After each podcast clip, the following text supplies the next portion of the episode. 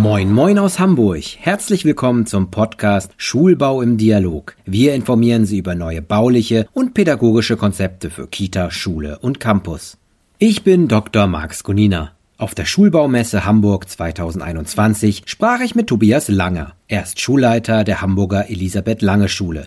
In einem Pilotprojekt der Behörde für Schulbau Hamburg wurde das Forum der Schule mit dem dänischen Designbüro von Rosen Bosch neu gestaltet. Im Gespräch berichtet Langer darüber, was verändert wurde und wie dies die Arbeit der Lehrkräfte, aber auch das Lernen der SchülerInnen verändert hat. So wurde der Raum in einzelne Einheiten zerteilt und ermöglicht zum einen den Rückzug von Gruppen zum Lernen. Zum anderen können Notebooks ausgeliehen werden, um diese vor Ort für den Unterricht, Hausaufgaben oder Projekte zu nutzen. Ein flexibler Raum also, der auch den gewünschten Digitalisierungsprozess vorantreibt. Herr Langer, die Räumlichkeiten Ihrer Schule wurden zusammen mit dem Designbüro von Rosen Bosch entwickelt. Können Sie die Veränderung einmal vorstellen? Ja, also der ganze Prozess war eben so gestaltet, dass wir mit Rosan Bosch, mit mehreren Mitarbeiterinnen und Mitarbeitern aus Dänemark drei Workshops hatten mit der Frage eben, wie kann man so eine Bestandshalle, also einen Bestandsbau so verändern, dass er besser angepasst ist an den Schulalltag, mehr den individuellen Bedürfnissen der Schülerinnen und Schüler genügt und einen höheren Aufforderungscharakter, eine, ja, man kann sagen auch eine höhere Ästhetik bekommt. Und in diesem Workshop haben wir uns äh, zusammengebracht, die ganzen Ideen aus der ganzen Schulgemeinschaft und dann war es vor allen Dingen so, wie kann man auch kostengünstig in einen Bestandsbau, also in eine bestehende Halle ohne großen Rückbau, so Veränderungen hinein einbringen, ja, dass bestimmte Probleme, die eben mit diesen Mehrzweckhallen verbunden sind, gelöst werden. Und im Wesentlichen war es dann so, dass Einbauten vorgenommen wurden, die äh, überwiegend aus Holz sind, die eine Cluster, eine Gliederung der Halle in verschiedene Gebiete mit verschiedenen Aufforderungscharakter, mit äh, verschiedenen Möglichkeiten auch der Nutzung haben entstehen lassen. Was können Sie jetzt machen, was anders ist? Ja, das ist jetzt einfach so, dass durch diese Einbauten gleich viele Menschen in der Halle sein können, aber einfach durch diese Abtrennung, ich sag mal, diese Cluster, die entstanden sind, einfach eine Aufteilung in verschiedene Bereiche erfolgen kann. Also es gibt dann Schülerinnen und Schüler, die zum Beispiel bei uns auf dem Deck sind in der Pause und dort eher einen gemütlichen Bereich haben. Andere Schülerinnen und Schüler sitzen in der Werft oder im Hafenbecken und können sich dort aufhalten. Und dadurch, dass immer so durch diese Dreidimensionalität, sage ich mal, die da entstanden ist durch die Einbauten, ist das Ganze einfach geschützter, voneinander abgetrennter und dadurch einfach viel besser vom Schallschutz. Und dazu kommt, und das ist das Wesentliche aus meiner Sicht, eine ganz andere Ästhetik. Das heißt, war das vorher so funktional eingerichtet. Also ich gehe einen Schritt zurück. Man konnte vorher schon sehen, dass das alte Konzept nicht gestimmt hat. Alle Schüler, also Schulleitungen oder Schulen, die solche Hallen haben, werden ja ein bestimmtes Problem haben. Nämlich, wenn eine Pause ist, also vor der Pause wird alles schön hingestellt. Dann stehen da Tische und die Stühle, die Stühle stehen an den Tischen dran. Dann gibt es zwei Aufsichten oder eine Aufsicht, dann kommen alle Schüler rein und nach der Pause sieht die Halle irgendwie verändert aus. Weil automatisch Schülerinnen und Schüler zum Beispiel einen Stuhl nehmen, zwei Stühle und sich in der Ecke zusammensetzen. Andere setzen sich an den Tisch und spielen Karten. Stühle werden an andere Tische herangeschoben, damit größere Gruppen möglich sind. Das heißt, Schülerinnen und Schüler bauen sich eh in der Pause ihren individuellen Bereich, so wie sie es gerne hätten. Vorher war es aber so, dass es auch einen lieblosen Umgang gab. Also man hat die Jacke anbehalten, es war ungemütlich, es war kühl, diese Fliesen, wenn es draußen geregnet hat, dann war das Ganze nass. Und nach diesem Umbau haben wir diese Probleme nicht mehr, weil es gibt Bereiche, da kann man sich zu zweit und zu dritt in eine Ecke zusammensetzen und für sich geschützt sein. Es gibt Bereiche, da kann man sich an einem Tisch zusammensetzen und in der Pause ein Kartenspiel machen oder sich unterhalten, wer das lieber mag. Es gibt Bereiche, die eher einen gemütlichen Charakter haben, wo man sich also ein bisschen so halb hinlegen kann. Es gibt ganz geschützte Bereiche, wo man sich wirklich zurückziehen kann, weil es einfach Schülerinnen und Schüler gibt, die mögen das nicht so offen auf dem Plateau, so offen im Blickfeld anderer zu sitzen. Die mögen sich lieber zurückziehen. Und das Ganze ist so schön gestaltet worden, dass es einfach einen hohen Aufforderungscharakter zum Aufenthalt hat, würde ich mal sagen. Man kann es vergleichen wie mit seinem eigenen Wohnzimmer. Also die Schülerinnen und Schüler verbringen ja sehr viel Zeit in der Schule. Ja, vielleicht noch ein bisschen mehr Zeit im Bett, also wenn sie ausreichend Schlaf bekommen. Aber ich sag mal, in der Schule sind sie länger als in ihrem eigenen Kinderzimmer. Und wenn man eine Halle nach den Bedürfnissen oder in Rücksprache mit Schülerinnen und Schülern einrichtet, dann hat das ein anderes Wohlbefinden. Also sich wohlfühlen in der Schule, gerne in der Schule sein. Ich würde das mal mit diesen Begriffen so umschreiben. Das heißt also, die Schülerinnen und Schüler haben den Prozess der Verwandlung direkt mitbekommen. Ging das so schnell? Ja, also die Schülerinnen und Schüler wurden ja daran auch beteiligt. Also die Workshops, die wir hatten, waren tatsächlich unter Beteiligung von Schülerinnen und Schülern, unter Beteiligung der Eltern, der Kolleginnen und Kollegen und mit dieser Frage, wie wollen wir eigentlich diese Halle uns gestalten? Was wäre eigentlich unsere Traumhalle? Und das ist natürlich das, wie wir es auch an die Schüler heranbringen. Das ist eure Halle. So wolltet ihr sie. Und ihr habt daran mitgewirkt, also dieser ganz große Identifikationsprozess, ihr habt daran mitgewirkt, ihr habt sie euch selber gestaltet, ihr habt gesagt, was ihr dort machen wollt, welche Anforderungen sie erfüllen soll. Und jetzt ist sie das, aber es liegt in eurer Hand, diese Halle auch zu erhalten und gut mit ihr umzugehen. Und das nehmen dann die Schülerinnen und Schüler sehr gut an. Und wenn das eben auch so neuwertig, hochwertig ist von den Materialien, dann ist auch so eine Würdigung, so ein Stolz, ja, unsere Halle und für uns wird diese Halle gebaut. Verstehe. Sie haben jetzt ein bisschen auf das Konzept eingegangen mit diesen einzelnen, ich sag mal, Abtrennungen, Raumtrennungen. Gibt es so ein skandinavisches Konzept dahinter, etwas, was typisch für diesen skandinavischen Bildungsbau ist, der hier mit eingeflossen ist? Ja, doch. Also ich kann das, bin jetzt kein Experte fürs skandinavische Bildungswesen, aber man verbindet äh, diese Länder ja doch immer sehr mit diesen Begriffen Individualisierung, eingehen auf einzelne Anforderungen, eingehen auf einzelne Lernschritte und eben auch Ganztagsschulkonzepte zum Beispiel. Und es ist so, diese Hallen, aus meiner Sicht die Schule, wie sie vorher gebaut wurde, also alte Vorstellung von Schulbau, ich glaube, das ändert sich gerade sehr stark, auch in Deutschland Deutschland waren doch eher von der praktischen Seite her. Also welche Funktion muss diese Halle erfüllen und wie kann man diese Funktion gut in diese Halle bringen. Und das ist das eine, was man klar sieht. Nicht mehr in der großen Menge, also irgendwo ist ein Bereich, wo man als Klasse auch zusammenkommen kann, aber doch wo und wie lernt jeder Schüler, äh, jede Schülerin für sich am besten. Und dann ist das ja vielleicht das augenscheinlichste die Ästhetik, die in die Schule damit kommt. Also da war eine große Diskussion auch in den Workshops dann wegen der Kosten, die dadurch entstehen und äh, die Skandinavier Skandinavier, die haben dann immer gesagt, nein, das geht zu den Kosten. Es gibt gute, schöne Materialien, die sich gut anfühlen und die trotzdem bezahlbar sind. Also, dass man nicht sagt, so eine Halle, die ja doch sehr gut aussieht, sage ich jetzt einfach mal, könne man nicht umsetzen, weil es dann zu teuer wird. Und das haben die Skandinavier klar reingebracht, dass die Materialien, der Aufbau, die Farben, das muss eine Wertschätzung der Schülerinnen und Schüler sein und das ja, muss sozusagen diese Funktionalität auch der Pädagogik erfüllen, dieses pädagogischen Anspruchs, was müssen Schülerinnen und Schüler in zehn Jahren können. Also wie bereiten wir sie vor auf ihr Leben? Und ich sag mal, da, wir haben ja diesen einen Bereich, der Maschinenraum. Wenn man da steht, das ist so ein schöner Tisch, dann fühlt man sich ein bisschen wie Steve Jobs bei Apple in einem Meeting. Und immer wenn wir Besuch haben, also wenn ich Besuch habe, dann gehe ich gerne dorthin und stelle mich auch mit dem Besuch um diesen Tisch rum. Um so, ja, dieses Ambiente, doch dieses Setting, wie steht man da und wie können dann Gedanken fließen. Und es ist einfach was anderes. Und das ist für mich ganz klar verbunden mit diesem skandinavischen Einfluss. Sie haben ja gerade gesagt, dass die Schülerinnen und Schüler das wertschätzen sollen. Wie wurde das jetzt von den Lernenden, aber auch von den Lehrenden angenommen, dass diese Räume geschaffen worden sind? Sehr gut insgesamt.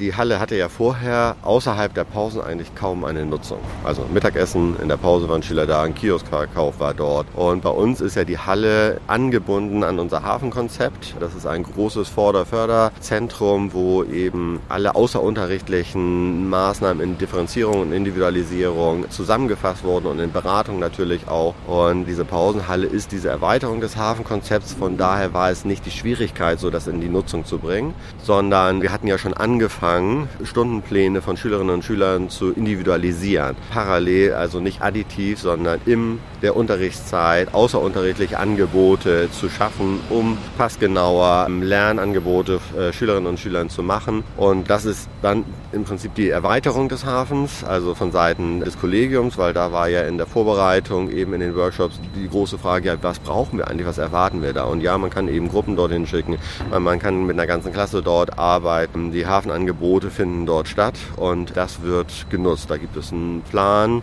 äh, tatsächlich, da muss man auch immer darauf achten, weil die Halle ist auch gerne dann doppelt belegt. Das geht aber durch diese ähm, Auftrennung in die verschiedenen Cluster, kann man auch mit mehreren Gruppen dort in der Halle sein. Also von daher gut. Bei den Schülerinnen und Schülern ist es so, dass die einfach gerne dort sind. Das ist etwas ganz anderes geworden, während zum Beispiel in einer Freistunde die älteren Schülerinnen und Schüler vorher in der Halle mit Jacke irgendwo in der Ecke saßen oder sich auf die Heizung gesetzt haben, ist es jetzt tatsächlich so, wenn ich morgens in die Schule gehe, sind meistens schon Schülerinnen und Schüler da, die oben im Leuchtturm sitzen, dort gemeinsam sich unterhalten, auf den Unterrichtsalltag vorbereiten. Gerade die Oberstufe, wenn die eine Freistunde hat, sehe ich sie ganz oft in der Halle sitzen und für sich arbeiten. Im Ganztagsbereich, wenn es darum geht, in der Schule auch die Hausaufgaben und die Aufgaben zu erledigen, das wird sehr gut angenommen. Wie muss ich mir das vorstellen für den Alltag? Gibt es einen Plan, wo man sich einträgt? Tragen sich dort auch die Schüler und Schülerinnen ein, damit das nicht kollidiert für die Nutzung? Nein, wir wollen das eigentlich nicht so stark reglementieren. Was ein Plan hat, sind die Hafenangebote, die dann in der Pausenhalle stattfinden. Das heißt, eine Lehrkraft ein ganz regelmäßiges Angebot mit einer festen Gruppe, die zum Beispiel eine Matheförderung bekommt, parallel zu einer Mathestunde. Dann gehen die Schülerinnen und Schüler raus aus dem Unterricht und die treffen sich im Hafen. Das ist sozusagen prioritär. Die können auch immer sagen, wir sind jetzt hier, das stört jetzt dort.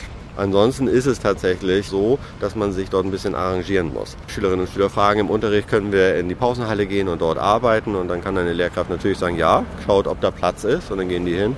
Wenn dann welche sind, dann darf es eben auch keinen Streit geben. Der Hafen ist auch direkt angeschlossen, also es gibt immer so eine halbe Aufsicht auch. Also das Ganze hat ja nicht permanente Aufsicht. Trotzdem funktioniert es, das ist ja auch sehr interessant. Das ist bisher kein Problem geworden, sondern das reguliert sich sehr gut selber ist Teil des Konzeptes, dieses Regulieren, dieses sich selbst darum kümmern. Ja, wenn das zu kompliziert wird, dann ist ja auch die Hürde, dorthin zu gehen, zu hoch. Wir brauchen ja flexible sozusagen Möglichkeiten in der Schule und im Unterricht passieren ja auch viele Dinge, die sind gar nicht vorhersehbar. Daraufhin muss man ja auch immer reagieren können und wenn es dann heißt, nee, also wie Computerraum zum Beispiel, ne? so, da kann ich nicht hingehen, ja, der ist nicht gebucht, ah, der ist gerade belegt, ja, da kann sich auch kein zweiter dazusetzen. Bei der Pausenhalle ist das überhaupt gar kein Problem. Wenn dort zwei, drei Schüler etwas nochmal recherchieren müssen, dann können die in den Hafen gehen, sich dort ein Notebook ausleihen, dann setzen sich in die Pausenhalle und machen da ihre Arbeit. Wenn zu viele Gruppen, es gibt ja diese fünf, sechs Bereiche, das heißt, wenn tatsächlich alles belegt ist und es zu laut ist und jemand sagt, nee, das geht jetzt nicht, dann, dann geht das in diesem Augenblick nicht. Aber wenn generell so eine Hürde des Buchens oder eines Buchungssystems wäre, ich glaube, dann würde das überhaupt nicht so angenommen werden. Man muss auch immer gucken, was Schülerinnen und Schüler in der Halle machen. Also wenn zum Beispiel ein Theaterkurs in die Halle geht und sagt, ich will jetzt mal dort auf die Bühne und will dort das, was ich mir erarbeitet habe, am Ende der Stunde vorstellen, dann ist es schwierig, wenn andere Schülerinnen und Schüler für sich recherchieren wollen oder für sich konzentriert arbeiten wollen. In der Regel ist es aber keine Plenumsarbeit, die in dieser Pausenhalle stattfindet. Und dann ist es tatsächlich so, dass wirklich viel parallel auch möglich ist, ohne dass es durch Lautstärke ähm, gestört wird. Sie sagten gerade flexible Räume, das ist wichtig. Das scheint die Zukunft auch zu sein. Welche Vorteile haben Sie an Ihrer Schule dadurch generiert? Gibt es da Stolpersteine? Wie können diese überwunden werden? Ja, die Stolpersteine. Die, also das ist ja ganz wichtig, das ist ja Schule- und Unterrichtsentwicklung. Was machen wir jetzt in der Schule? Ein Grundfehler könnte ja sein, es gibt ein Konzept, ja, wir müssen offen arbeiten oder wir müssen individualisieren. Und dann denkt sich das eine Arbeitsgruppe irgendwo aus und kommt damit ins Kollegium rein oder am schlimmsten Fall denkt es sich die Schulleitung aus und geht ins Kollegium und sagt, so muss es jetzt sein. Und der Stolperstein wäre dann tatsächlich, man muss wirklich darauf achten, dass es einen Beteiligungsprozess gibt in dieser Planung. Und der Beteiligungsprozess muss natürlich einen Impuls haben. Den hatten wir ähm, über Rosan Bosch. Das war natürlich ein großes Geschenk, dass wir mit ihr arbeiten konnten. Es gibt aber bestimmt auch ganz viele andere Menschen, die auch in Hamburg hier erreichbar sind, um in so einem Prozess der Beteiligung auch Impulse zu geben. Also man kann nicht in den Workshop gehen und sagen, wie wollen wir das denn hier haben, sondern man muss schon auch mit einem Impuls hineingehen und sagen, welche Form des Lernens gibt es denn? Welche Form des Lernens stehen an, was ist eigentlich zukunftsfähig und aus dieser Frage heraus, das ist ganz wichtig, dann zu fragen, okay, spielt das für uns eigentlich eine Rolle? Ja, es spielt eine Rolle. Wie müssen wir jetzt diese Halle gestalten, damit das zum Tragen kommt? Also aufpassen, dass es einen Impuls gibt, dass es nicht eben zu beliebig ist. Dann ist ganz wichtig dieser Beteiligungsprozess, damit das auch danach angenommen wird. Das nutzt ja nichts. Ich habe gehört von einem Beispiel, da ist eine Schule neu gebaut worden, hat man sich gedacht, die Differenzierungsflächen aus dem Unterricht, also in einen Mittelraum zu legen und dann große Fenster einzubauen, damit man sozusagen einen Einblick hat in Individualisierung, wie Schülerinnen und Schüler arbeiten, dass man die rausschicken kann. Ich habe dann gehört, dass die Kolleginnen und Kollegen diese Fenster zugeklebt haben mit Postern. Das geht nicht. Also der Beteiligungsprozess muss dann schon so sein, dass wirklich auch Ängste, Befürchtungen des Kollegiums, Ängste, Befürchtungen der Schülerinnen und Schüler mit aufgenommen werden und in diese Planung einfließen können. Weil nur dann wird das auch so angenommen. Und dann vielleicht als letztes auch ganz entscheidend, wenn man zu so einem Umbau kommt, dann ist immer die Frage auch, wie bringe ich diesen Umbau, wie bringe ich so eine Halle dann in den Schulalltag. Ich sag mal, es geht bei dieser Halle oder bei Umbauten nicht, dass man einfach sagt, ich baue das um und schließe das auf und sage, liebe Schulgemeinschaft, hier ist das jetzt und macht damit, was ihr wollt. Ich glaube, das funktioniert nicht. Wir sind eine KES-2-Schule, also eine 23-Plus-Schule an einem herausfordernden Standort. Dann wird so eine Halle irgendwie erstürmt werden vom Recht des Stärkeren. Und das ist ganz klar, das muss auch gesteuert werden. Also man muss, wenn man dann aus einem pädagogischen Prozess in einen Umbau kommt, in eine Neustrukturierung von Arealen, dann muss man auch wirklich das an die ganze Schulgemeinschaft herantragen. Also wir haben das dann in einer Gesamtlehrerkonferenz ja auch immer wieder vorgestellt, was da erarbeitet wird. Und dann muss man auch alle Jahrgänge zusammenholen, das vorstellen, auch dem Jahrgang sagen, das ist das Ergebnis einer gemeinsamen Arbeit und das wünschen wir uns für den Umgang in dieser Art und Weise. Also die Regeln festlegen. Was bedeutet eigentlich, komm in die Halle und die ist besetzt. Also ich finde keinen Platz mehr für mich zum Arbeiten. Nein, ja gut, dann muss ich eben leise wieder gehen und kann dann nicht da Radau machen oder Streit. Also diese Regeln, die müssen schon auch mit den Jahrgängen, mit allen Klassen besprochen werden. Also diese Heranführung, muss man so sagen.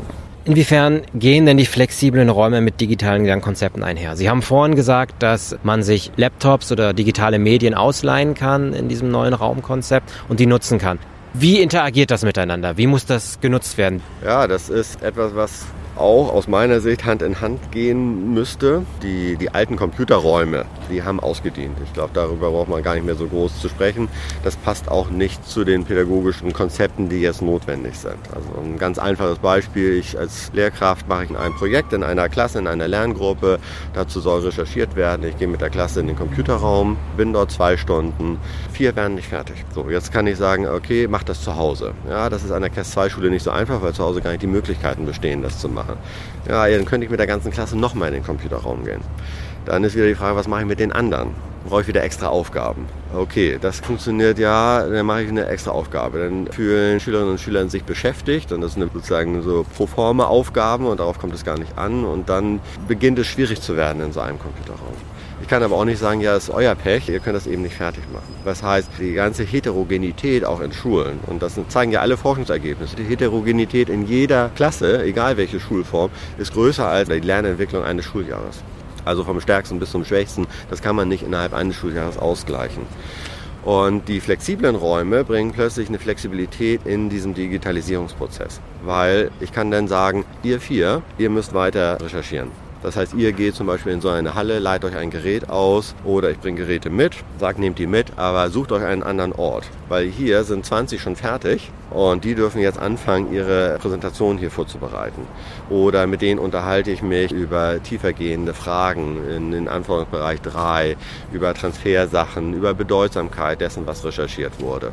Und das ist im Klassenraum, im klassischen Klassenraum ja ganz schwer und ich würde sagen für eine Class 2 Schule eigentlich kaum möglich. Das ist ein ganz großer Punkt von Individualisierung, dass Digitalisierung ist ja, man kann sagen, ja, wir brauchen Computer, wir brauchen Präsentationssysteme, wir brauchen iPads, damit die Schülerinnen und Schüler dann lernen, damit umzugehen. Ja, das ist sicher. Wir müssen in der Schule für eine Digitalkompetenz, also für eine Medienkompetenz sorgen, damit die Schülerinnen und Schüler gut auch in ihr späteres Leben kommen. Entscheidend ist aber, inwieweit nutze ich die Möglichkeiten der Digitalisierung, um in individuelle Lernprozesse zu kommen. Und das beides parallel. Also einerseits in der Hardware, in der Ausstattung weiterzukommen, aber im Bereich der Individualisierung, dass Schülerinnen und Schüler meinetwegen für sich Übungen an einem iPad machen, während in einem Klassenraum einer anderen Gruppe nochmal Grundlegendes erklärt wird. Also wer muss üben, wer muss wiederholen, wer muss vertiefen.